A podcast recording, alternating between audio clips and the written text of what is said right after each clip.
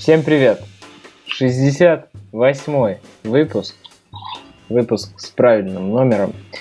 Продолжаем череду обсуждения найма сотрудников, как Android-разработчику устроиться, составить резюме, что такое опционы, какие зарплаты стоит ожидать. Простите, мы в рублях. Попробуем сегодня еще, может, не знаю, доллар называть. Но просто это все такое относительное. В всех странах по-разному. А самое главное, что у нас сегодня состав. Я, Саш Ефремов. Да, всем Саш, привет, привет, привет. Саш Линов. Привет, привет, ребят. Привет, привет. И очаровательный Евгений Остроумов. Привет, Жень. И снова добрый вечер. Отлично. Так давайте же начнем. Сегодня мы продолжим, на чем остановились, и с небольшими поправочками. Там читатели просили поподробнее рассказать про зарплаты, про то, на какой уровень, какой доход они читатели. могут претендовать. Ой, ну, читатели, по, читатели чата, писатели в чате. Слушатели. Пользователи в чате. Слушатели. Слушатели подкаста, которые зашли в телеграм-чат. Все верно. Жень, добавишь? Есть? Я помню, что нас просили сделать соотношение по примерно открытым вакансиям и ребятам, которые находятся в поиске. Я на самом деле сегодня посмотрела на HeadHunter, но это такой был взгляд сверху довольно таких очевидных проектов. То есть в целом если, ну, именно хотелось посмотреть именно на всю Россию, как у нас сейчас дела обстоят в целом. Ну, то есть тут важно понимать, что работодатели публикуют вакансию, и у них срок э, один месяц. То есть, соответственно, если у резюме мы можем посмотреть разные, те, которые просто не закрыты, то в целом будем смотреть именно по месяцу, и я нашла для Android-разработчиков 3700 э, вакансий, там их чуть-чуть больше, и из которых больше тысячи приходится на Москву непосредственно, где-то 400 с, э, с лишним приходится на Петербург, все остальное регионы. И ну, соотношение к разработчикам, Android-разработчикам, которые сейчас очевидные Android-разработчики, они в поиске, оно веселое в том плане, что сейчас э, где-то 792 человека ищут работу Android-разработчиками, из них примерно 240 человек не имеют опыта вообще никакого, и в целом все остальные уже, соответственно, с каким-то опытом хотят себе что-то найти. Не очень скажу, что много синеров, в основном такие хорошие медлы, уверенные в себе ребята. Но, в общем-то, соотношение считайте сами, то есть где-то получается, что 4,5 вакансии на человека, так или иначе. Ну, это довольно интересно, конечно. Давайте расскажу, как э, на самом деле дела обстоят. Um, то есть, uh, в HeadHunter немножко по-другому считается. Расскажи. Да, да то есть... Uh... Женя тут пургу спорола, ну-ка, давай. Нет, ну на самом деле конкурс немножко поменьше. А, и тут считается именно вакансия один месяц открытая, вот, но при этом тот, кто обновлял резюме два месяца. Вот, ну это вот так в целом считается у нас индекс. Вот, и что получается? Значит, а, по России, я начну вообще просто немножко с другой стороны, сколько вообще человек э, Android-разработчиков, вот по нашим данным, чтобы потом по ним немножко скоррелировали вот с тем, что Женя рассказывал в прошлом выпуске. Всего 6200 э, разработчиков э, Android, при этом в Москве это 2000, и в Санкт-Петербурге это 1200. За последние три месяца обновляли а по России в целом это 1800 человек резюме, в Москве это 605, в Санкт-Петербурге это уже 307. Ну, то есть у нас получилось то, что примерно 30% э, э, всех разработчиков раз в 3 месяца как минимум обновляют э, свои резюме. Вот, при этом вот тот самый индекс, он составляет по всей России это 2,4 человека на место, для Москвы это 2,1 и для Санкт-Петербурга это 2,6. Тут еще эм, стоит отметить то, что для iOS разработчиков э, в Москве индекс точно такой же получился, это 2,1. Но при этом в Петербурге эм, индекс получается 1,7, то есть это 2,6 и 1,7. То есть в Питере разработчики iOS больше востребованы. А зачем нам информация про iOS разработчиков, Саша? Но мы же пишем выпуск в принципе. Вот, а может, Но все равно поймут. интересно, конечно, mm-hmm. да, интересно, что, как у них дела. Так, а по зарплатам у тебя есть какая-то альтернативная информация? Да, у меня есть по зарплатам, причем она эм, вот как разделена. То есть я сначала расскажу вакансии именно те, которые выкладывали э, компании, вот, а потом расскажу, сколько обычно люди требуют. Вот, при этом... Так. А сколько получают в итоге? Есть информация? А да, и такая информация тоже есть. Сколько после собеседования предлагают? Есть инфа? А, а в России есть Glassdoor? Ну, в смысле, что если я зайду на Glassdoor и посмотрю, там будет отзывы о российских работодателях и уровень зарплат, или есть какая-то альтернатива? Да, по-моему, есть что-то. Ну ладно. Так, ну... Итак, говори, значит, давай, э, давайте по... Сначала расскажу немножко, как это понимать. Значит, что такое медиана? Разберемся. Медиана — это когда эм, половина всех э, разработчиков, э, у них зарплата меньше, у другой половины больше. То есть не путайте это с средним, это другой показатель. Значит, э, медиана. Э, медиана по всей России это 100. Как э, для iOS, так и для Android. Вот.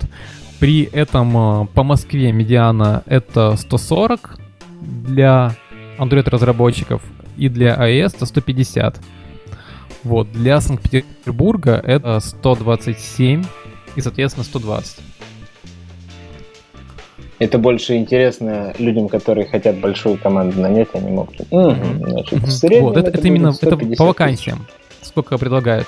Вот, при этом а, а, максимальная заработная плата это вот а, это не просто вот один человек, кто поставил максимальную заработную плату, это вот а, небольшая группа берется из тех, кто в топе, и у них берется там медиана.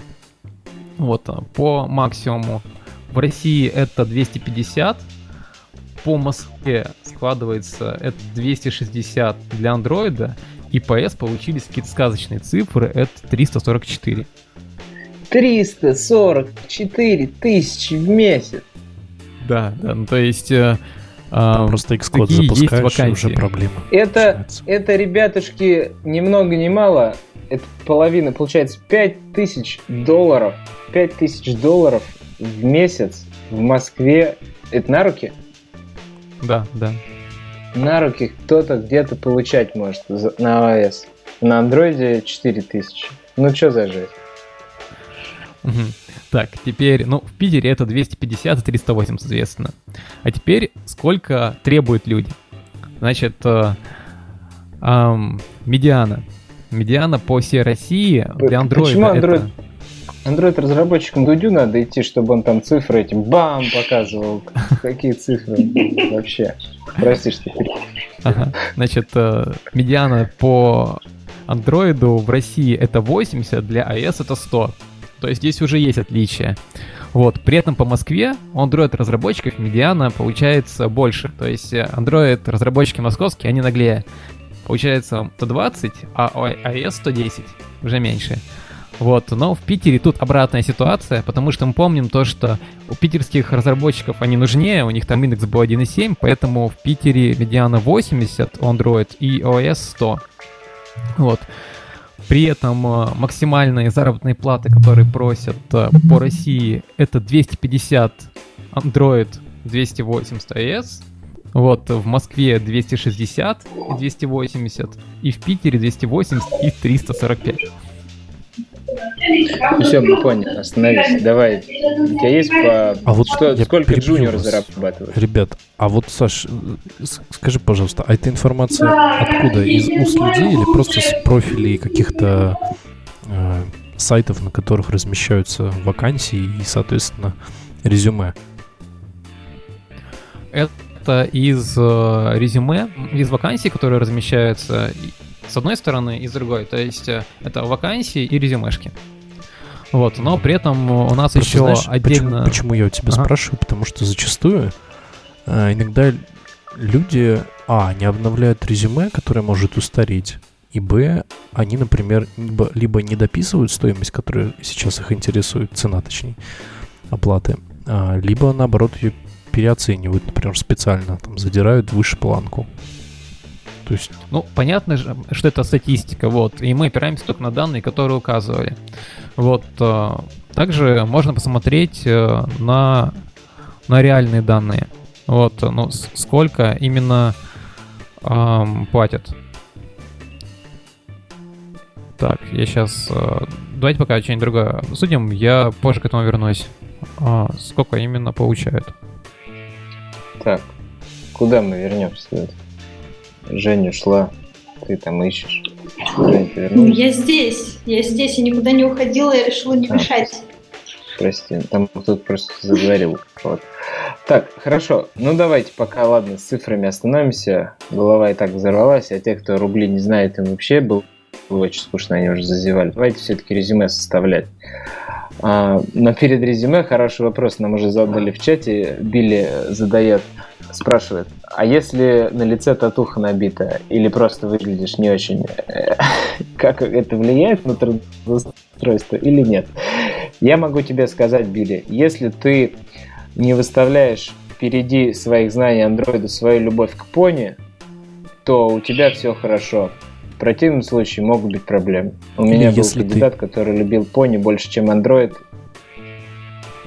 И это было тяжело. Или а если ты идешь работать в банк. В российский. А, да. Кстати, да.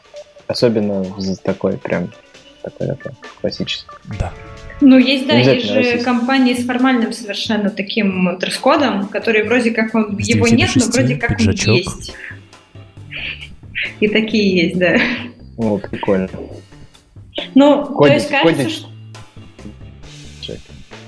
Да, извини, тут с татуировками на лице или чем-то еще слишком с вооружений. Момент, что можно в какой-то момент перекрыть себя один из путей карьеры развития. Это не значит, что вы там дорастете, не знаю, разработчик никогда не ставки, просто какой-то один, э, одно компания закроется. Например, просто вот в финтехе крупному и серьезному вы работать не будете.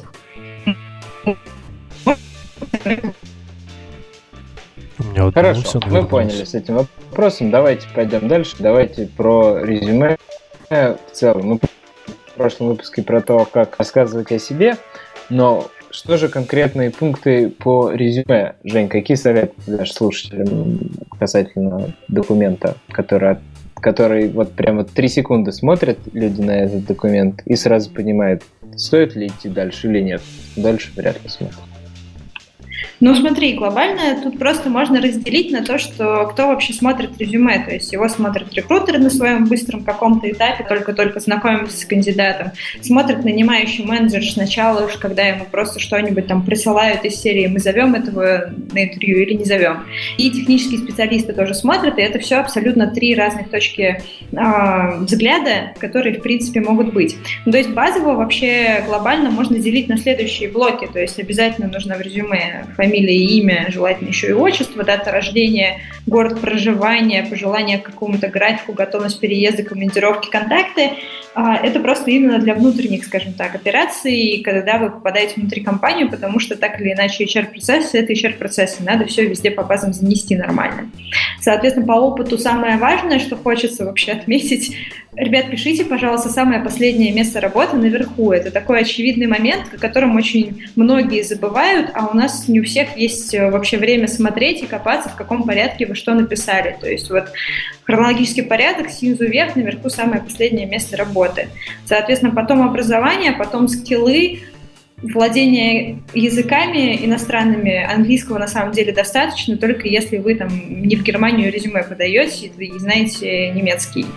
И опционально это участие там в роли докладчиков, это open source проекты, это дополнительное образование, которое, может быть, как-то влияло на развитие карьеры. Это все сильно по вашему желанию, но если, допустим, это действительно крутой open source проект, которым хочется похвастаться, скорее всего, для нанимающего менеджера или технического специалиста это будет плюс такой момент, это вот если про блоки говорить.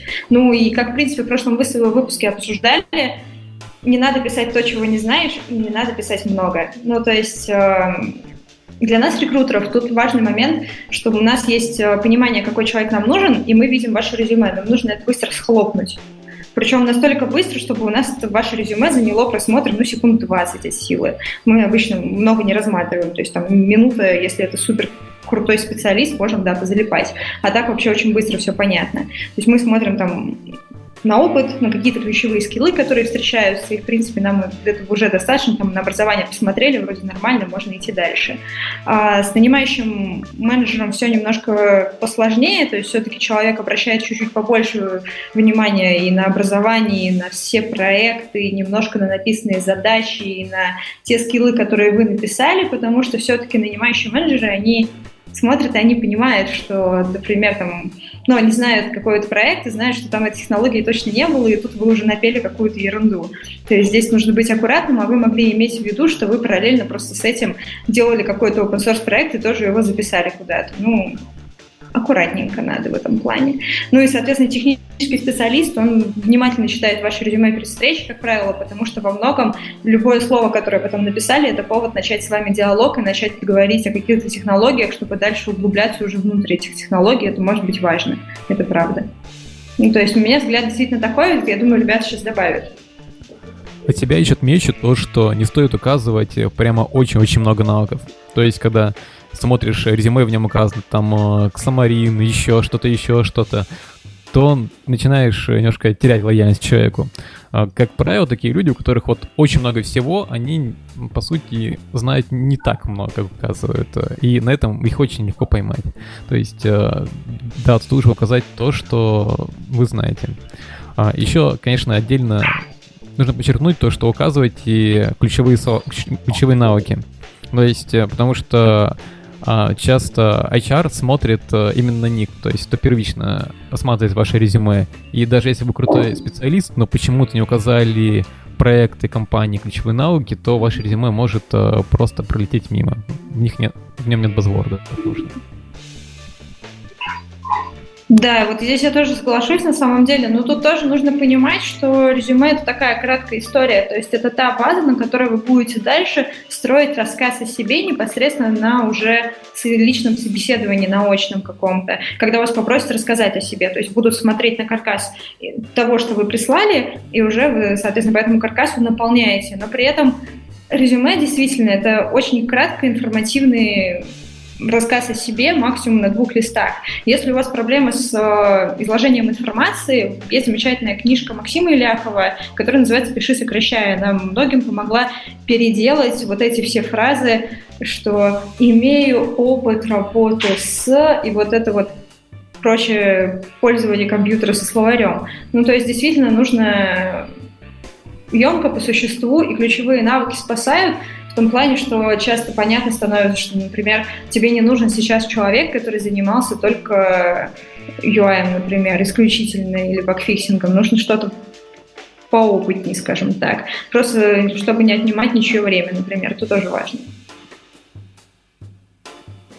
Я хотел рассказать, что однажды мне очень помогло в подготовке к резюме вакансия одна на удаленный сайт в США, и они принимали не резюме, а они просили записать короткое видео о себе, которое отвечает, кто вы такой, и рассказать о себе. И вот запишите такое видео, попробуйте в полторы минуты или там минуту уложить э, рассказ о своем опыте, максимум в две, и посмотрите его. И вот несколько раз так позаписывайте, и у вас уже будет готовый рассказ с которым вы будете ходить к работодателям и спокойно себя чувствовать, а не каждый раз из головы вытягивать какой-то свой опыт, вспоминая, что же я делал. А так вы уже будете натренированы. Это первое. А, а вопрос к Жене второй у меня вот какой. Жень, ты сказала, что опциональным является выступление. А были ли работодатели, которые приходили к тебе и говорили, нам вот этих гастролеров, которые ездят по конференциям, выступают, они нам не нужны. Нам нужен такой интроверт, пожалуйста, интроверт. У меня на практике не было ни разу. А, я знаю, что скептично относятся к лидерам мнений периодически, которые очень активны во многих там социальных сетях и в чем-то еще. Ну, то есть, а, там, допустим, в чатах активны еще кто-то. Действительно, на каких-то рекрутерских тусовках э, я сталкиваюсь с этим мнением, что, типа, если человек много активно сидит, например, в чате Android-разработки, то кажется, у него слишком много свободного времени, он работу не работает и плохой работник. У меня от этого всего волосы дыбом, конечно, встают, потому что все-таки, как правило, такие активные ребята, ну, им есть чем похвастать, как правило, в профессиональных чатах. Ну, конечно, птицы говоруны бывают везде, но это не такой показатель, как есть. Но вот именно что касается ребят, выступающих на конференции, ну, возьмем Java. Я не думаю, что кто-нибудь когда-нибудь скажет, что Леша Шепелев плохой разработчик, и этого гастролера нам не надо. За ним Да, очередь сидит стоять. там но- какой-то пишет. Вообще. Ну, то есть... У нас еще не тот переизбыток кадров, чтобы мы ходили и смотрели, что ребята с конференции нам не нужны. Хорошо, хорошо. Работодатели, если вы нас слушаете, оплачивайте своим сотрудникам командировки на конференции. Это повышает и ваш престиж в том числе. Не жадничайте. Тебя наболело? Нет, но с- встречается. Ну да, встречается, есть такие, да. Бывало, приходится самому ездить на конференцию. Да, за Ну, зато- За счет. Свой. Зато это очень хорошая мотивация. Если тебя работодатели. не, тебе не плачивают конференцию, то ты берешь и едешь спикером. И- да, ну да. Я так и начал Хорошо. выступать на конференции. Я, я имел в виду, что отпускайте своих ребят спикерами. Я про участие просто вообще молчал. Да. Ну да, если на метапчике там тоже отпускайте, поощряйте, проводите у себя метапчики. Больше конференций, больше движи, все больше оповещены и знают. Не подкаст не единый. А то только в Москве хороший движ. Так, и в Москве Питере еще немножко. Давайте дальше. В Самаре неплохой. Я так. Да, это я, конечно, при, преуменьшил. Во многих городах все неплохо. По сравнению с э, Сингапуром везде хорошо. Народ везде любит тусить и обсуждать. Опытный народ. Хорошо Это там, где круто. нас нет. Да. Обсуждение оффер. Следующий пункт, о котором мы хотим поговорить, если мы с резюме закончили. А, И обсуждение оффера это такая тема, прям, ну, мы очень все боимся обсуждать оффер всегда. То есть, не знаю, это как Дед Мороз к тебе приходит и говорит, а, а что ты хочешь? А ты такой прям супер скромный, такой стесняешься, потому что как будто бы Дед Мороз за свои деньги покупает тебе подарок и говоришь что-то простое, а на самом деле мечтаешь о чем-то большем. И особенно, если вы не женаты, то это самый сложный пункт. То есть, если вы женаты, то, скорее всего, вы уже знаете, какая у вас вилка и что вы хотите получить от работодателя. Если вы холост, то тут сложнее. По- Спросите жену друга, она вам скажет, какой вилки вы достойны. Денис, что делать людям, которые традиционной ориентации, так сложилось, что они девочки в разработке? Обратись к ним тоже, пожалуйста. Да, де- девочки, девочки, наверное, знают. У них, они, они- э, да, ты права, спасибо, что поправила. А, девочки, мне кажется, они хозяйственный склад ума, они сразу знают, что сколько им надо платить. Но они совсем скромненькие. На самом деле, девочки-разработчицы такие скромненькие, поэтому работодатели, платите девочкам-разработчицам хорошим справедливо. И если они попросили мало, дайте им больше. Они, они, вам, они настолько будут благодарны вам и работать с двойным усилием за это, поэтому не жадничайте. Главное, так, не сажайте их с как- другими девочками. Это отдельно. Жень, а, расскажи, на что нужно обратить внимание в офере? А мы зарплатное обсуждение, простите, я сбился. Давайте обсудим, как же зарплату просить перед тем, как офер. Мне кажется, мы плохо это обсудили. А, Мы это, кажется, вообще не обсуждали. Вот я тоже Ну, это да. забыл. Давайте. Мы обсуждали только этого. суммы. Ну смотри, я здесь все-таки хочу подчеркнуть, что прежде чем задумываться и э, просто просить больше денег, элементарно нужно вообще понять, а что вам тут вообще нужно от этой жизни. Ну, то есть это довольно важный вопрос себе, чтобы сначала, прежде чем идти к руководству либо на рынок, задуматься на тему, а что вам надо, потому что когда ты даже ребятам в активном поиске задаешь вопрос, а что вы бы хотели для себя вообще найти, у ребят нет никакого представления о том, что им вообще нравится. Там, это какой-то сложный дурацкий финтех, который, ну, с кучей бюрократии, либо это модные молодежные стартапы, и вот им совсем непонятно, они даже в этом плане ориенти- ориентироваться не могут. Поэтому первое, что нужно сделать, когда вы думаете, что вы хотите больше денег, поменять опыт, еще что-то, задайте вопрос себе, чтобы определиться, что вам нужно от этой жизни. И тут тоже важно понимать, что вам нужно быть предельно честными с самим собой, и с вашим текущим работодателем, и с вашим будущим работодателем. Потому что если вы начнете врать, не договаривать, ходить по рынку с целью, что вот вы сейчас выйдете на рынок, получите офер на 100-500 тысяч рублей, и весь такой счастливый придете к текущему работодателю и скажете, что я вот молодец, меня тут все хотят, давайте мне побольше денег. Ну, это сразу и попортит вам и карму, и репутацию, и испортит отношения со всеми работодателями в каком-то плане. Потому что, как мы говорили и в прошлом выпуске, я не перестану это повторять, люди работают с людьми, HR из компании в компанию переходят, разработчики из компании в компанию переходят, все всех помнят, и оно аукнется очень сильно. Соответственно, здесь просто я что хотела сказать, что прежде чем, а, соответственно, выходить на рынок, определяйте свою цель, для начала поймите, что вас не устраивает в текущей работе. Вот серьезно. Прежде чем обсуждать какие-то вообще оферы, деньги, еще что-то. Если вы понимаете, что в вашей работе вас не устраивают только деньги, ну, это хорошо, значит, вам действительно не хватает бабла. Класс, определились. Но попробуйте тогда понять, что типа, вот вы придете к руководству, у вас вот есть текущие задачи, текущие загрузки, текущие процессы. Вы приходите, все складывается хорошо, вы получаете условно там на 50 косарей больше, на 100, на какую-то космическую сумму, и на этом все заканчивается. То есть ничего вокруг не меняется, у вас денег стало больше, вы думали, что вам нужно только больше денег, вот вам увеличить зарплату, грубо говоря, в 2-3 раза. Все осталось тоже так же. Процессы не наладились, везде проблемы. И тут как бы кажется, что многие понимают, что не в деньгах было счастье действительно, и нужно вот вычислять вот эти вот корневые проблемы, что да, меня не устраивает, как со мной обращается руководство. Меня не устраивает, как у нас устроены процессы. Еще, может быть, какие-то причины, что просто в коллективе что-то не сложилось. Это нужно понять, и после этого вы просто приходите к руководству, к своему текущему, и аккуратно говорите о проблемах. Ну, то есть самый, наверное, лучший совет, который я тут могу дать, не надо приходить к руководству с позиции начальных подчиненных, просто возьмите своего тимлида, босса, кто вам руководит, пообедать, и спокойно за обедом, за ужином может быть, под пивко в баре спокойно обсудите те проблемы, которые у вас есть. Можно даже начать. Вот мне очень нравится наша работа вот тем и тем. Но есть такое ощущение, что было бы круто вот это вот изменить, потому что я вижу здесь проблемы. То есть к этому нужно подойти максимально аккуратно, не попортить отношения и максимально конструктивно, насколько это нужно. Когда люди видят конструктивный диалог, особенно со стороны позиции руководства подчиненного, они готовы идти вам навстречу и менять какие-то условия. То есть здесь тоже такой интересный момент. Соответственно, если руководство ведет себя пассивно, либо они сказали, что ничего не будет, и на текущем месте поправить ничего нельзя, или вы сразу поняли, что на текущем месте ничего не изменится, ну, идите на рынок. То есть если за позицию, за позицию, что сначала лучше уведомить своего текущего работодателя о том, что вы хотите все-таки что-то посмотреть по каким-то причинам, потому что, возможно, действительно можно что-то починить на вашем текущем месте и станет все лучше. Не надо никуда срываться, переходить, терпеть новых людей, переходить собеседования все ходить, код писать на листочке. Может, этого не придется всего делать. А может быть и придется. Может быть, действительно хочется посмотреть других задач вообще в кардинально другой области.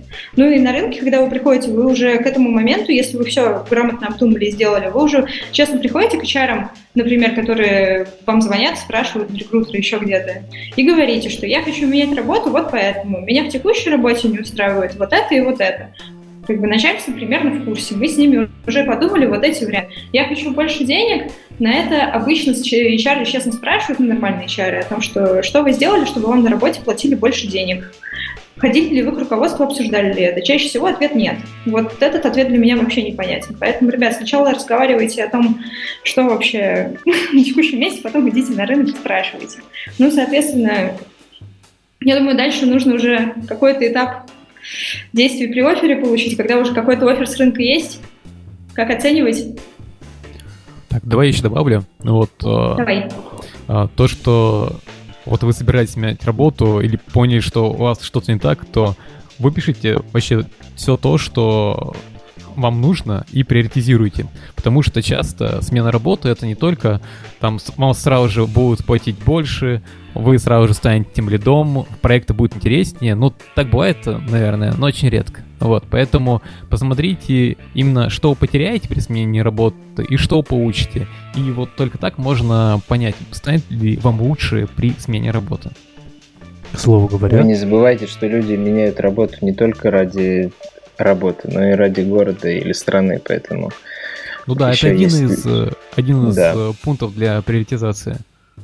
Ну да. А когда вы, когда вы думаете о зарплате при смене города или страны, не думайте о высоких цифрах. Если вы едете в Калифорнию, вам дают там, там не знаю, 7 тысяч долларов в месяц, вы думаете, о, по сравнению с московским там тремя-четырьмя тысячами, это же космос. Всегда помните о налогах, всегда помните о том, что цены за жилье огромные, медицина. Короче, чем больше он будет платить, тем, скорее всего, экономика города настроена на то, чтобы забрать с вас еще больше, поэтому всегда это держите в голове. Ну так, вдруг вы еще первый раз переезжаете и не знаете об этом. А так, конечно, так. это очевидно. Вот мы начали говорить, вот приходим мы к начальнику и хотим обсуждать зарплату. Как ее вообще обсуждать? Как вы считаете, ребят? Смотря в каких отношениях ты с начальником. И, и, и начальник, смотря кто там. Можно прийти. Если маленький стартап, сразу идешь к боссу. Если крупная бюрократическая организация, идешь там к человеку выше тебя по иерархии и обсуждаешь с ним эти вопросы. И там зависит от того, какие отношения. Может быть, ты там на ты и легко, а может быть на вы начинаешь там с письма и так далее. Все же очень индивидуально от организации зависит. В том, что Женя все правильно сказал, нужно быть вежливым, тактичным, не спешить и сначала похвалить, потом уже рассказывать, что тебе не нравится, но и быть честным что тебе действительно не нравится, и не умалчивать, потому что часто люди сидят, потом уходят, и, и, и руководство думает, что уходит там, потому что другой компании платят больше. На самом деле уходит, потому что здесь куча косяков, и они просто все молчат, и все просто молча уходят. Еще я тебе посоветую то, что обязательно готовьтесь к такому разговору. То есть э, вы говорите, я хочу получать на 20 тысяч больше. Я считаю, что вот э, я настолько вырос. И говорят, ну а почему? Если вы не сможете дать правильный ответ, то ну, будет стрёмно и вам самому же. А да, единственный совет в российских реалиях я хотел дать, когда нужно точно уходить из компании, когда сотрудников начинают сажать за взятки на тендерах в вашей компании, то точно надо уходить. Это реальная история, о которых мне рассказывали вчера, что вот, типа, я сижу, тут что-то всех сажают, а я еще не ухожу, платят нормально. А что? Так что не тяните. Новые российские способы удержания высокой зарплаты. Да. Это называется золотые наручники. Я хотел сказать, кстати, по поводу того, что если у вас что-то не устраивает в вашей компании, но вы не можете понять, что, я вам предложу сходить в отпуск на недельку-другую, чтобы понять, вообще устраивает вас что-то или нет. Может, вы просто устали от жизни. Такое тоже бывает. Да, кстати, меня... это очень ценный совет. Да, только у меня последние два отпуска очень плохо оканчивались. Я приходил, и там все поменялось, все руководство поменялось, менеджеров уволили, проект переделали. Я такой, а, я ну, это стартапы слышали о таком, да. Да. Опасно пора бывает ходить. И там ты такой, мне не нравится тот-тот, выписал себе, приходишь поговорить, а там уже все другое. Там уже босс другой. На самом деле в, в крупных бюрократических организациях, как тут их называют, а, там уходишь в отпуск, приходишь и ничего не поменялось, все одинаково. Так что куда идете, того и ждите. Да. А в аутсорсе вообще 7 проектов новых набрали, 20 человек уволили, 20 человек наняли. И там приходишь в новую команду, новый офис, вот и новый да. проект. Вообще... Делаешь э, гит-пул, а там уже репозиторий недоступен. Да. Так, давай. И ты уже вообще Angular разработчик, пока ты в отпуск ходил, а не Android. А, мы еще про резюме показать, я не слежение, конечно, сочтет их адекватными. Слушай, ну мы как-то перескочили с темы на тему, но давай да, наполним. Ты... Я сегодня, ну, да. у меня есть какой-то вообще перечень таких гайдлайнов, как можно составить где резюме. В России обычно, когда ты думаешь о том, что ты хочешь резюме, ты идешь на HeadHunter. Ну, это хорошо, это понятная форма, сразу все заполнил и не мучаешься. Тебе сказали, что куда писать, вообще идеально. А, но при этом есть ребята, которые не хотят на HeadHunter, и тут важно понимать, что не всегда все хотят иметь резюме на LinkedIn, потому что это сразу как будто бы ты всю информацию о себе написал на заборе, с моим кругом такая же история. Поэтому сегодня, в принципе, я и подняла свои знания, плюс еще спросила у всяких там подписчиков в Твиттере на тему, где они резюме делают. В целом все довольно очевидно, то есть это шаблоны в латехе, это классика, это на Stack Overflow возможность создать резюме, это на GitHub возможность создать резюме, это тоже ну, такая реально классика. Ничем больше не зову. Не зову. Плюс еще мы список положим, всяких ресурсов, на которых тоже можно что-нибудь красивое нарисовать. Так что вы на это все дело посмотрите, взглянете и, может быть, подберете себе что-то интересное. Но тут э, тоже хочется отметить, что для нас, для HR, рекрутеров, из-за того, что у нас есть внутренние системы, где мы должны вести базы кандидатов, ну, то есть Надо так делать. Нам не всегда удобны PDF-ки, и на всякий случай, пожалуйста, храните версию в доках, в Word в каком-нибудь, просто чтобы было удобно, сразу взяли, скинули. Это будет прям очень хорошо. И если вы сделаете супер прекрасное, красивое резюме, тоже вот что-нибудь на коленке сверстанное в доках храните на всякий случай, и когда к вам придет кто-нибудь и скажет, извини, у нас база не загружается, а нам надо. Такое бывает.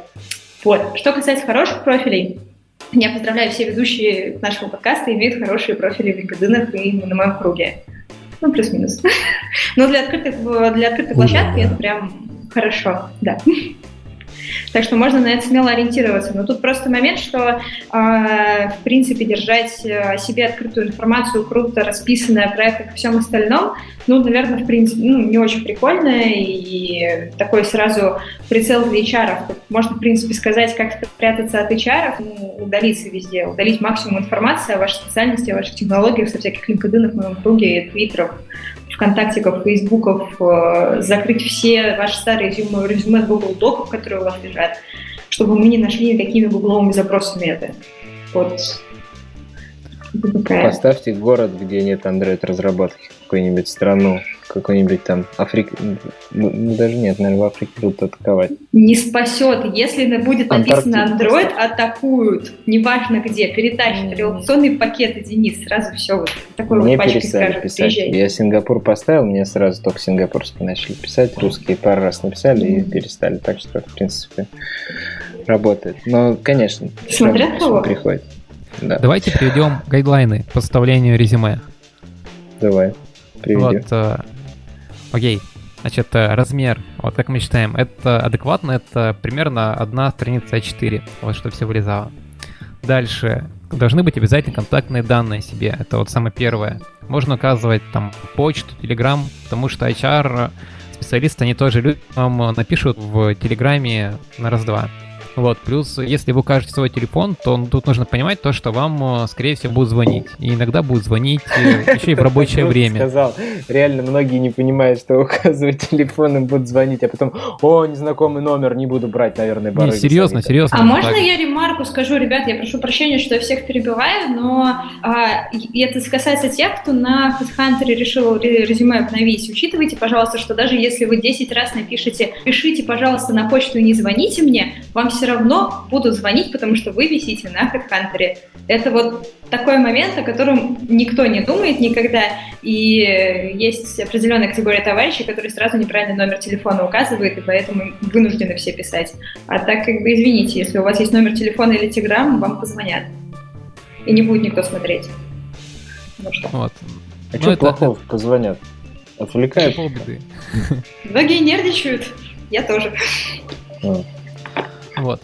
Значит, э, дальше указали контактные данные. Вот, потом поехали. Опыт работы блоками. И обязательно, как э, уже Женя говорила, в обратном порядке. И все должно быть релевантно. У вас должна быть э, компания, потом роль, которую вы играли, а не должности, потому что должности могут быть разные. Например, там можете быть там ведущий разработчик, но при этом на самом деле быть джуниором, да? Ой, Жень, замьють, пожалуйста. Вот. Э, и дальше неплохо указать э, именно достижения, которые э, вы получили в данной компании. Вот, после этого указываете ключевые навыки, это как раз то, на что часто смотрят HR. То есть там указывать там Android, Java, Kotlin. И последний блок обязательно укажите обо мне, вот, тут можно указать э, и то, что вы, например, там, ведете какие-то там open source проекты, потом участвуете в конференциях, ваши интересы, ну, что, в принципе, понять, какой вы человек. Ну, при этом не пишите, соответственно, много, и обязательно указывайте, кстати, фотографию, если вы ее прикладываете, то не должна быть какая-нибудь фотография с пляжа, но возьмите фото, типа фото на паспорт. Вот, э, такие, такие фото на больше всего э, ну, приятнее смотреть, наверное. Вот. А если у вас там э, с пляжа где-нибудь или с дискотеки, и такие, кстати, бывают тоже, вот, то уже думаешь, ну чё, с ним все нормально. Вот, а что вы можете Я добавить такие встречал. И, кстати, очень хорошие люди, оказывается, несмотря на то, что там с какого-нибудь шашлыка фотография профиля или в скайпе, или в LinkedIn. Но да. А, нужно ли указывать э, статус э, замужем, женат, женат или замужем находится девушка, или это не важно? Вот, никогда не, не задумывался об этом вопросе.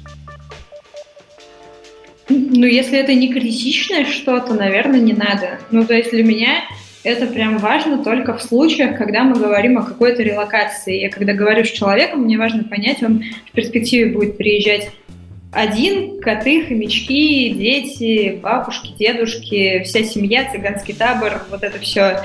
Но если вакансия этого не требует, то есть, ну, вряд ли Android-разработчику будет требование указано, чтобы у него был партнер обязательно определенного пола. Кажется, что это такая переизбыток уже информации, и все эти права категории Б, если это тоже как бы не вакансия водителя, кажется, что это не самое необходимое. Да. И информация, на мой взгляд. Билет есть. А вот, кстати, по поводу э, библиотек фреймворков спрашивают, типа, нужно ли э, указывать информацию о том, э, во что ты контрибьютил, и контрибьютил ли вообще. Как правило, помогает просто положить э, на всеми любимый GitHub ссылку и не париться. Обычно там все видно. Ну, если, конечно, HR прошаренный. Если на GitHub если... есть что показать, то можно. Ну, то есть для нас HR, как правило, тут, ну, HR и HR рознь, кто-то более прошаренный, кто-то менее прошаренный. Есть системы, которые позволяют вообще, в принципе, за тебя понять, что там вообще человек на GitHub делает, но в целом, если у человека хорошая активность на GitHub, это прям приятно посмотреть. Но когда кладут ссылку на пустой GitHub, на котором ничего не происходит, вообще ничего, просто пустота. И там инопланетянин какой-то на аватарке, и непонятно, что вообще. Даже Есть такого нет, ребята. вообще ничего нет, вообще непонятно зачем. Но если хотите похвастаться, если действительно что-то крутое сделали, там, покомите в какую-то open source библиотеку, положите, технические специалисты порадуются.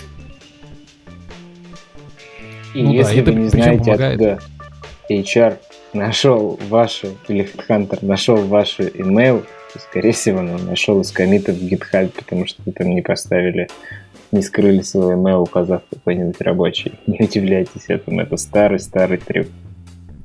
Так, а вот все-таки Дима Поляков спрашивал у нас э, про базворды, наверное.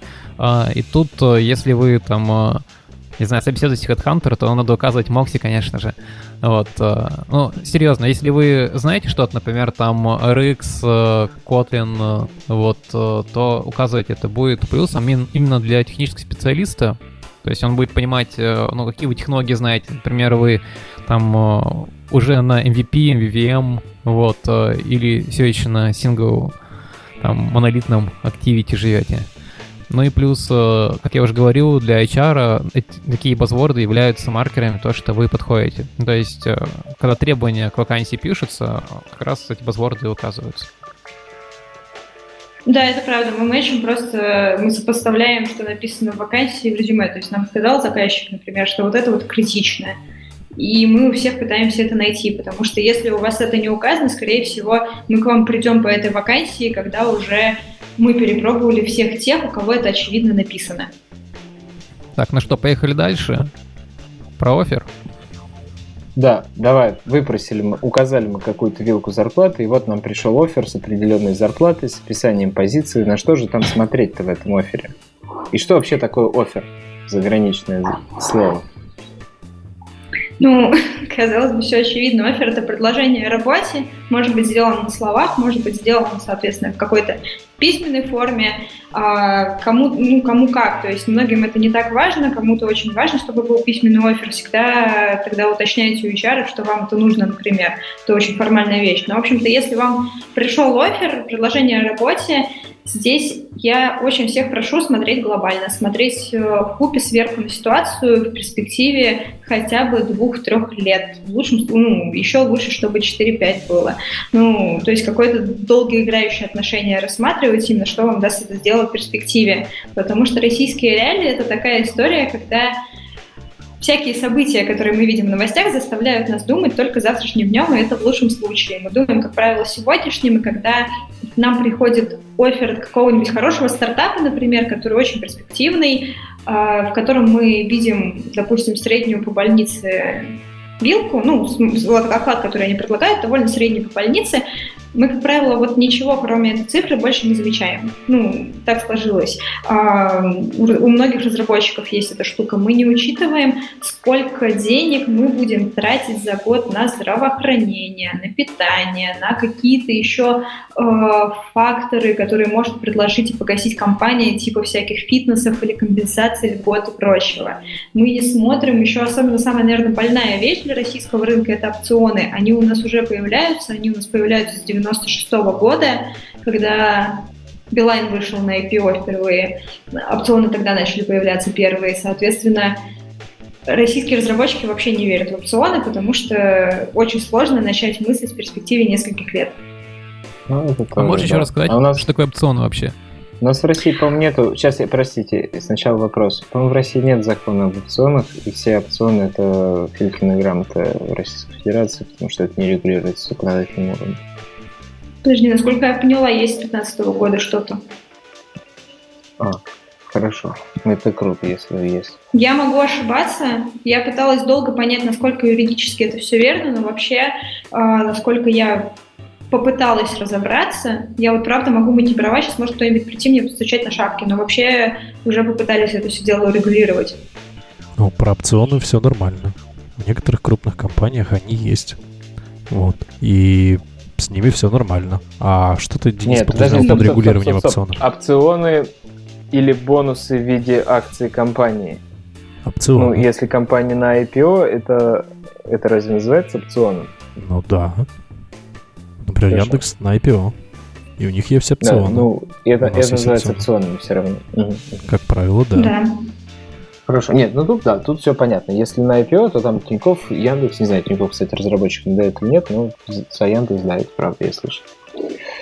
Ну, тут давайте поговорим, что вообще это такое опцион. Я тут просто пока тоже пыталась найти что-нибудь, чтобы это попроще объяснить. Нашла замечательную статью Ивана Сабаева, которая называется «Опцион для сотрудников в стартапе. Как объяснить работникам его выгоду».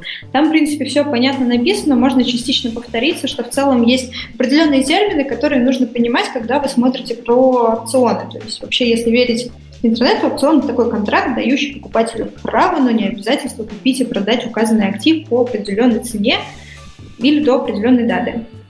И, в принципе, ну, иными словами, это пакет акций, который вы сможете вывести через какое-то время. Обычно это 4 года для российских компаний. Знаю компании, которые дают иногда 5 лет, но это такая уже исключение из правил, как правило. То есть э, тут нужно запомнить Термин вестинг – это механизм отложенного получения опциона, и как раз вот этот стандартный вестинг, он и составляет 4 года вместе с клифом на 1 год. Ну, то есть по истечению первого года работы, то бишь это клиф, сотрудник получает 25% опциона, и если он уйдет из компании раньше, то он не получает ничего. А если он остается, то каждый месяц потом идет начисление равными долями на оставшиеся три года. И тут есть э, важный момент, который стоит понимать, если вам компания предлагает опционы, вы действительно понимаете, что компания устойчива на рынке, то есть, допустим, это крупная IT-компания, которую мы там, ну, многие из нас знают, и таких компаний у нас довольно много сейчас на рынке, но так относительно. А, соответственно, ну, тут довольно играет роль простая математика. То есть к вам приходит компания, дает зарплату в рынке и дает опцион. Ну, то есть через 4 года вы прикидываете, сколько, ну, можно по текущим реалиям, реалиям сколько примерно изменится курс, вы получите через 4 года еще сверх. То есть вы не будете ничего откладывать, у вас вот просто какая-то сумма, которая лежит, она вот возьмет и появится через 4 года. Вот, э, ну, примерно она всегда с вами, но вот через 4 года можно, можно будет обналичить. В целом, ну, звучит по-моему, неплохо. То есть, как бы вы растете, у вас зарплата растет, премии прибавляются, и плюс еще есть опционы, которые тоже растут, потому что если вы в компании добрались до определенного грейда, как правило, на ревью количество опционов тоже может повышаться после пересмотра, после того, как вам его дали в первый раз. И там уже, соответственно, эта схема тоже растягивается.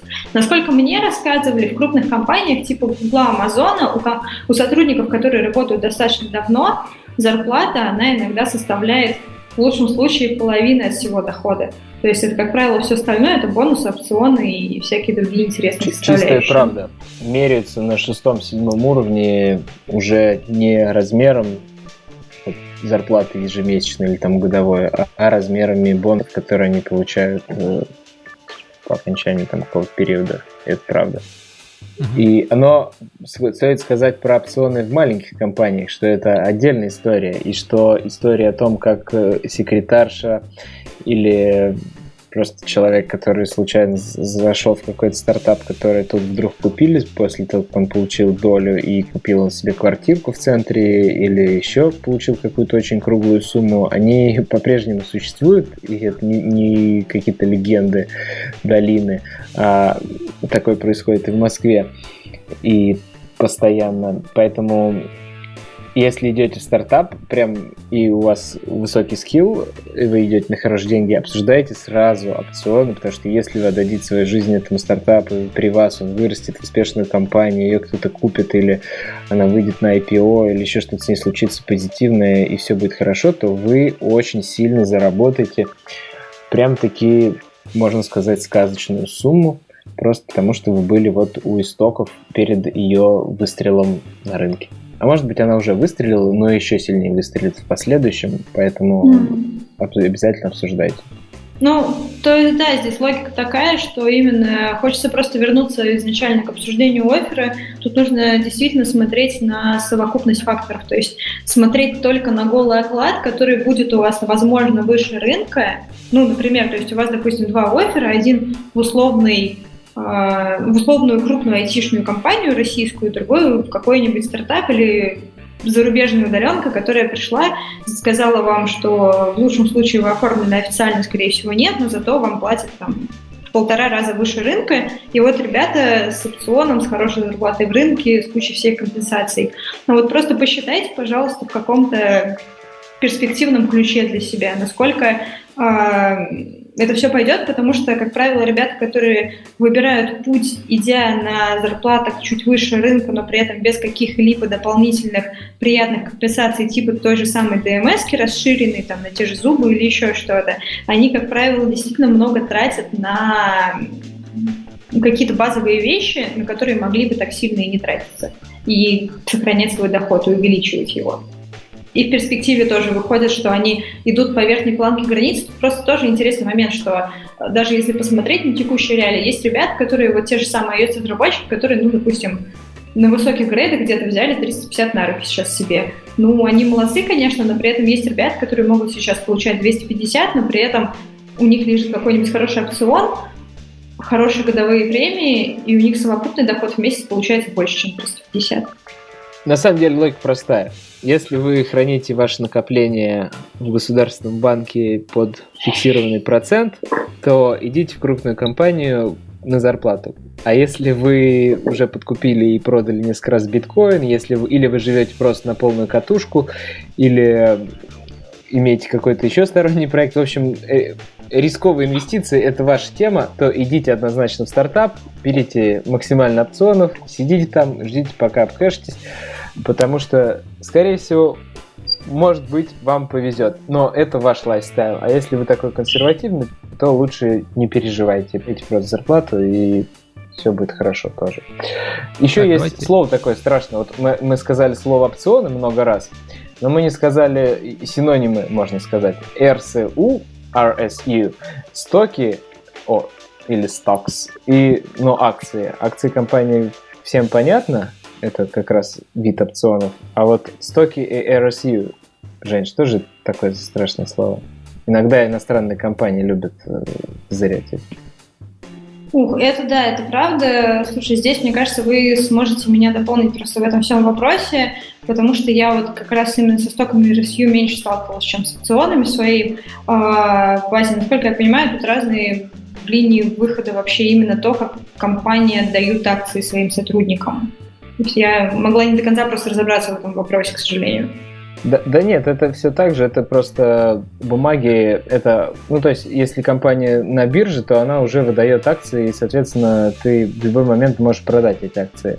А РСУ, и по-иному называемые стоки, по-моему, Restricted Stock Units, а, ты их можешь, тебе называют фиксированную цену, по которой ты, ты их покупаешь у компании, допустим, там за 10 центов или там за 5 долларов – ты одну бумагу покупаешь, и у тебя договор, что отработав 4 года, ты получишь 10 э, тысяч бумаг, которые ты сможешь купить по, по, по цене 4 доллара каждый, допустим. Это абсолютно взятые с потолка цифры.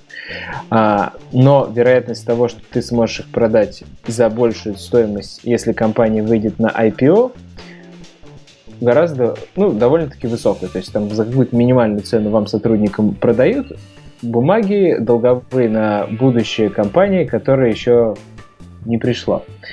И вы как бы по дешевке покупаете, и потом, когда у компании происходит успех, ее кто-то хочет купить, вы получаете деньги за это, или наоборот, э, она выходит на биржу, и вы продаете их на бирже, как держатель акций.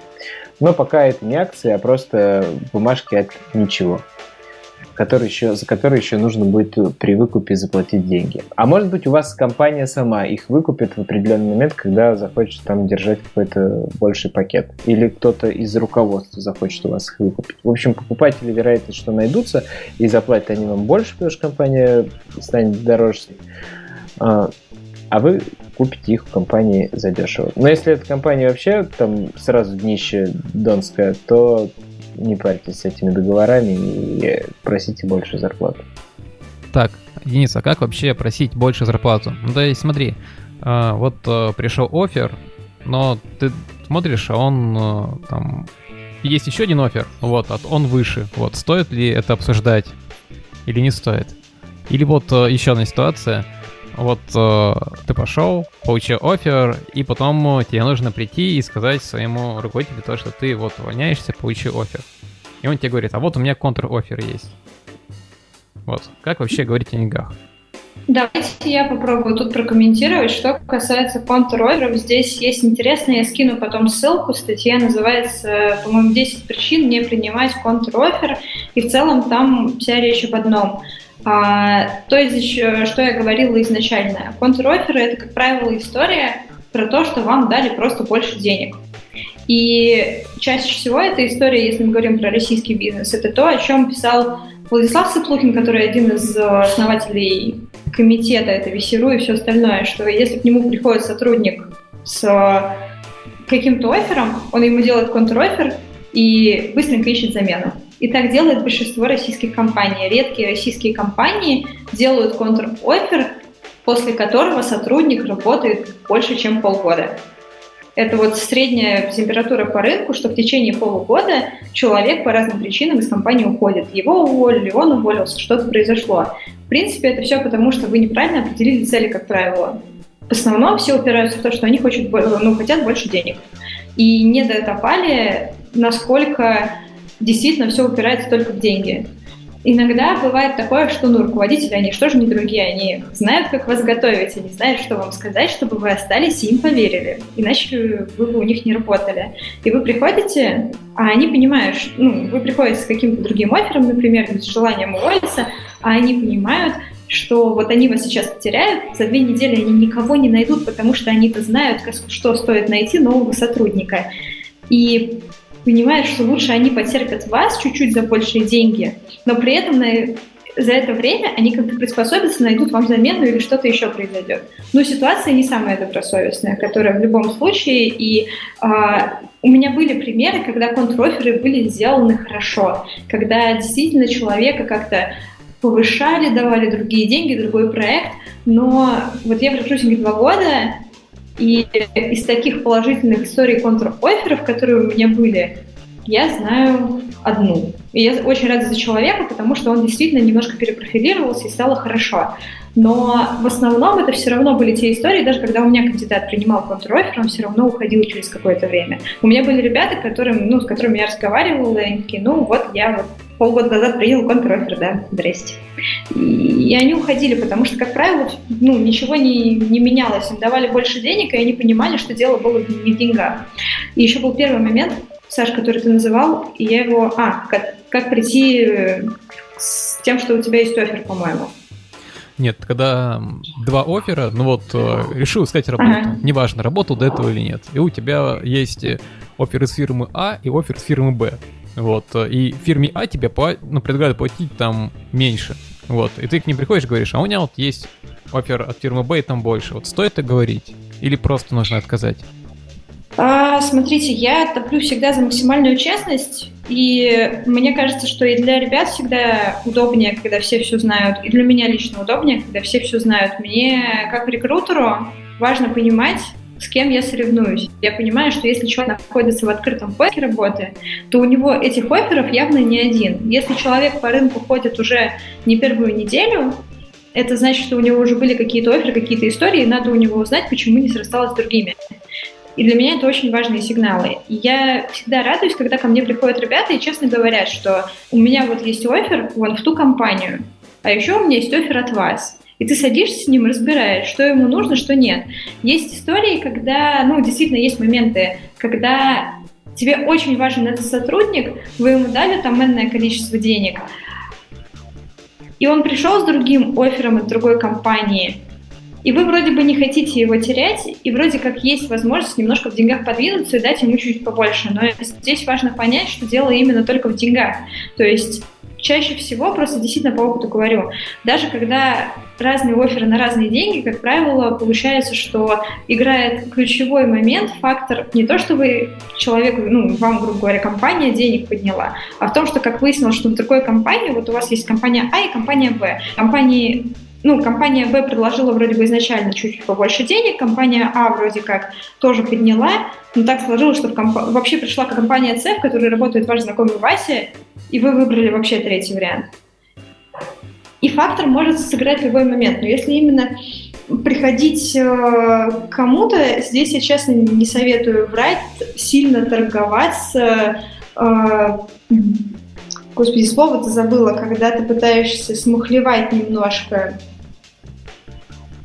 Забыла слово. В общем, когда ты говоришь неправду, вот, спасибо. Не надо блефовать, то есть говорите как есть, откровенно. То есть э, можно честно прийти к HR и сказать, что вот вообще-то мы с вами обсуждали вот этот уровень дохода, и он для меня действительно минимален, не критичен. Ну, то есть вообще никак я за эти деньги не пойду. Либо, ну и еще тоже такой момент, когда вы теряетесь, вы не знаете, то есть у вас есть один офер на эти деньги, один офер на другие деньги, две разные компании, ну, уйдите куда-нибудь в тишину, в переговорке запритесь, дома посидите где-то, не знаю, съездите куда-то на природу, сядьте вот спокойно в тишине и подумайте, выпишите плюсы, минусы, посмотрите, опять же, перспективы развития в несколько, ну, несколько лет, что вам это даст место работы, что вам другое даст место работы. Попробуйте оценить, ну, ну, попробуйте сориентироваться и оценить, но так или иначе как-то приходить именно действительно просто начать выпрашивать, кто больше даст, но это будет не очень красиво, потому что так или иначе ребята, может быть, вам даже дадут побольше денег, но какая-то темная история, она может остаться, это небезопасно для вашего будущего похождения, скажем так. Угу. Да, вот если говорить давайте. еще про честность, mm-hmm. эм, тут нужно сказать то, что э, не только вас компания собеседует, но и вы собеседуете компанию. И чтобы сделать правильный выбор, то не стесняйтесь задавать вопросы, чтобы у вас потом были пункты, что сравнивать. Ну, то есть спросите именно те пункты, которые для вас важны. Во-первых, э, какие там процессы, потом э, не стесняйтесь спрашивать про ДМС, можете прям детально спросить там чуть ли не до какие клиники. То есть, что именно вам важно, обязательно спрашивайте.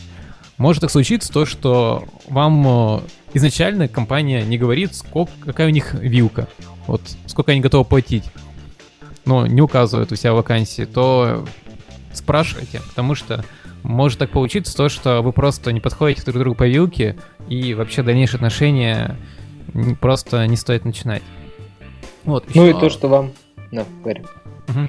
Еще нужно сказать то, что по что можно требовать от компании? Если вам вдруг офер не сделали в письменном виде, то просите, чтобы вам его сделали. И там обязательно должны быть указано, кто у вас э, будет начальником, вот, соответственно, ваша позиция, будет ли у вас подчиненный или нет. Также должны быть указаны ваши обязанности должностные и, соответственно, уровень ЗП, прочие плюшки, которые вот говорили, а, все это должно быть указано. То есть, если это не указано, то может э, там вам приврали. Золушки тыквы может быстро растаять, это правда. Но я ни разу не получал офер, как я его не требовал, поэтому я говорю, что требуйте, но не рассчитывайте, что вы получите. Нет, мне на самом деле э, всегда офер присылали в письменном виде. Вот, э, вот только в одной компании сказали то, что у них нету шаблона. Вот сказал, ну, напишите, пожалуйста, сделайте шаблон. Написали, сделали.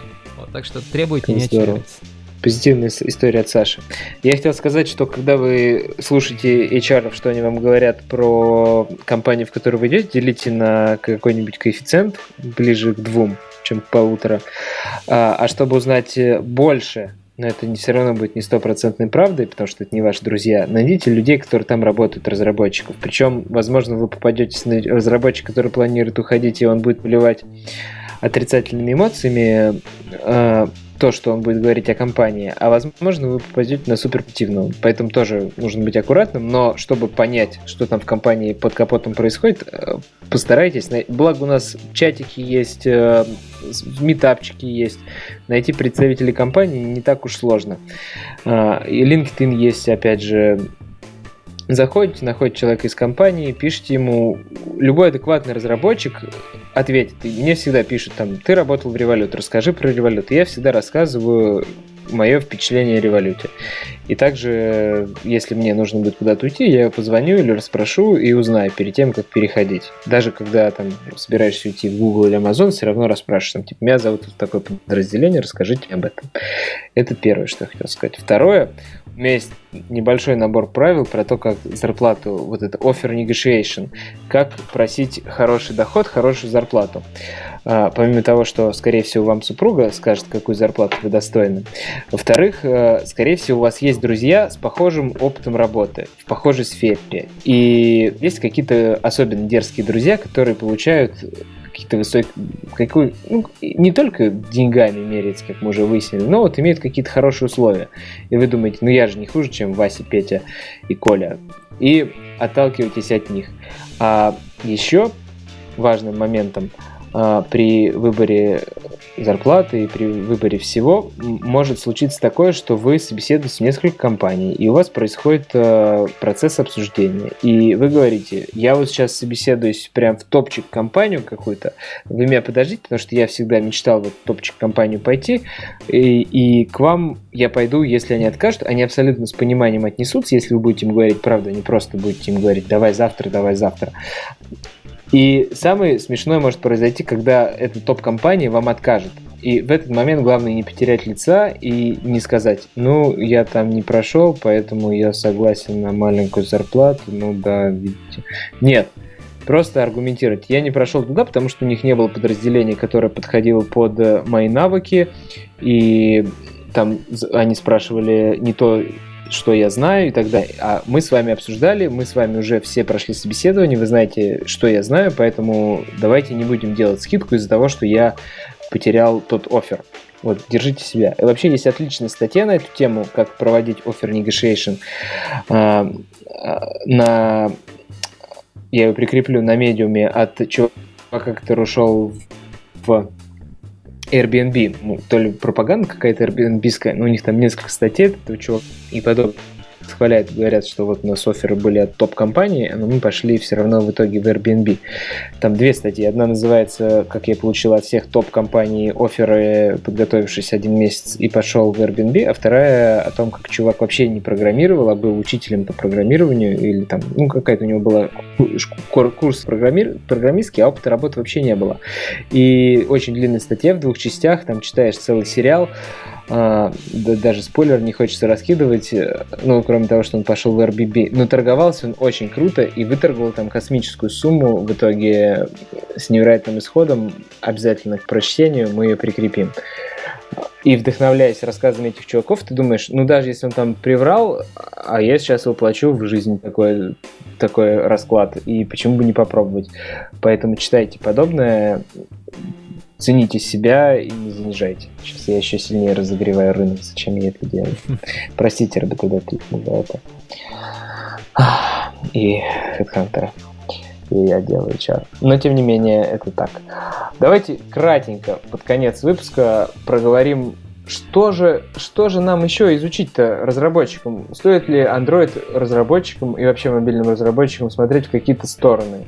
Вот, Жень, как ты видишь рынок? Например, очень популярно переход там рассмотрения кросс-платформ. Или нужно ли быть человеку сразу на двух станках уметь работать, и на Android, и на iOS? Купить ему гироскутер, вейп и подписку на смузи в Старбаксе и начать изучать Flutter и React Native. Может быть, надо TensorFlow скачать и машин ленингом заняться. Или купить робототехнику и роботов дома строить и IoT. Что, что, что там с рынком? Слушай, давай смотреть глобально на все эти вещи. То есть каких-то определенных столпов вот прямо сейчас, вот куда нужно побежать, ну, такое сложно выделить, потому что мир разработки, он очень сильно многогранный, но однозначно, что нужно делать, это смотреть э, по сторонам и пытаться сориентироваться, что сейчас есть, потому что очень обидно за ребят, которые сидят, работают работу, и в каком-то очень сильном вакууме находятся. За них прям очень обидно, потому что они не очень понимают, какие сейчас есть тенденции в разработке и что вообще делать. А здесь, в принципе, простой выход. Достаточно читать, смотреть, что выпускают нового в документации, смотреть именно, особенно в мобильных технологиях, потому что все-таки у вас тут очень быстро тоже все меняется соответственно, ну, Google I.O. не пропускать никогда, какие-то гугловые штуки, которые ребята делают, а также смотреть, э, что лидеры мнений говорят, потому что все-таки мобильные разработки, они довольно очевидны, но так или иначе, если вы совсем, вот, если нас кто-то слушает из вакуума и не очень понимает, ну, можно посмотреть, во-первых, кто ведущий этого подкаста, на них подписаться в социальных сетях, можно посмотреть на крупнейшие конференции по мобильной разработке, тоже посмотреть, кто в программном комитете непосредственно, потому что они как раз задают весь тон того, что будет происходить в мероприятии, тоже подписаться на этих людей, читать, общаться с ними, смотреть, что а, я не думаю, что прям обязательно прочитывать все чатики, это, ну, Unreal, можно просто какой-то хороший дайджест себе вы, выписать, чтобы вам он приходил раз в неделю на почту, и вы тоже понимали, что как, ну и если чувствуете... А что с ними так? Weekly тоже нормально. Я даже не знаю, что это. Ну, это, ну, это самый такой попсовый дайджест, там порой не самый лучший. Самый лучший мы все равно рассмотрим в новостных выпусках, и в том числе из Android Weekly, так что... Да, поэтому слушайте лучше наши новостные, новостные выпуски. Слушайте новостные выпуски, да. Ну вот да, тем более. Ну а что касается каких-то смузи технологий, ну, тут вообще сложно сказать, потому что даже, мне кажется, Kotlin в какой-то момент был еще очень непонятным в плане там вообще браться за него или нет, хотя, наверное, с ним было более очевидно, что нужно. Но, в общем-то, есть понимание, что ну вот как мы, в принципе, в прошлом выпуске мы немножко обмолвились, сейчас нет вакансий с Flutter, есть там буквально 6 человек на LinkedIn, у которых Flutter себе написали. В принципе, можно к этому относиться, относиться так же, как к блокчейну. Блокчейн несколько лет назад, там, теории типа лет пять, тоже было два человека в России, больше никого. Сейчас уже этих специалистов на блокчейне в пруди и в каждой бочке затычка. Ну, то есть, если вы верите в технологию, ну, изучите ее, посмотрите, какие у нее есть плюсы, минусы, подводные камни, куда ее можно пихнуть. Просто держите это в голове, потому что, возможно, вы в своем проекте или в новом проекте, в который придете, сможете что-то соптимизировать, что-то переиначить, сделать, решить какие-то боли и сделать всем хорошо. Это важно. Опять-таки Но же, не нужно так замыкаться, да. Еще все зависит от того, какие у тебя приоритеты. Или ты, например, модный и попсовый, там, пытаешься выучить все фреймворки и за все новое браться. Или у тебя есть какие-то экзотические э, предпочтения, вот флаттеры всякие вот эти вот. Э, или ты, например, стабильно пытаешься чего-то делать, копать э, вглубь или еще чего-то, э, не отвлекаясь на какие-то побочные там новинки, которые вполне возможно э, могут через пару лет отвалиться. Вот. Тут все зависит опять-таки от приоритетов э, лично каждого разработчика. Золотые слова, Саша, золотые. Каждому свое. Это правда. И скорее, ну вот, если вам лежит там душа к робототехнике, то занимайтесь ей. Но не факт, что это вам пригодится как-то при устройстве. Но если вы Delphi или PHP разработчик, то вам точно нужно задуматься, что что-то пошло не так, и вы забыли перепрофилироваться, срочно изучать хотя бы Android или iOS. А вот за тех, кто сейчас на Android или iOS, ну, Kotlin изучите, если вы вдруг еще не пользовались. Мне кажется, уже во всех компаниях его используют если не в основном проекте, то в побочных проектах. И это обязательно там понимание реактивных фреймворков тоже приветствуется очень сильно. Но это все мы уже тысячу раз обсуждали, и это все понятно. Еще вот. я порекомендую э, изучать английский язык, потому что только на нем можно да, читать это вообще э, очевидная очевидность, которую мы его изучаем с третьего класса, бро. И что толку? Нет, ну серьезно. Если вы читаете литературу только на русском языке, то вы отрезаете себя просто от мира на несколько лет. Вот, поэтому читайте на английском. Yep, right. From that point, we will speak only English, right? No more Russian. We will train you guys. Шутка. Я вот этот кусок Мы вырежу, все пожалуй. думаем. Так, я думаю, мы можем закругляться. Все понятно. Если есть вопрос, вы, конечно, задавайте. Мы вам в чатике поотвечаем. А, Слушайте выпуски. Мы ссылочки прикрепим, разные, которых обсуждали сегодня. Спасибо за внимание. Спасибо огромное, Жень, что зашла к нам аж на два больших таких выпуска интересных. А, Ну и спасибо вам, ребята, что вы тоже поучаствовали и послушали нас, товарищи слушатели. Всем спасибо. Спасибо, Хорошего ребят. Пока-пока. Да, Пока. Чмоки-чмоки.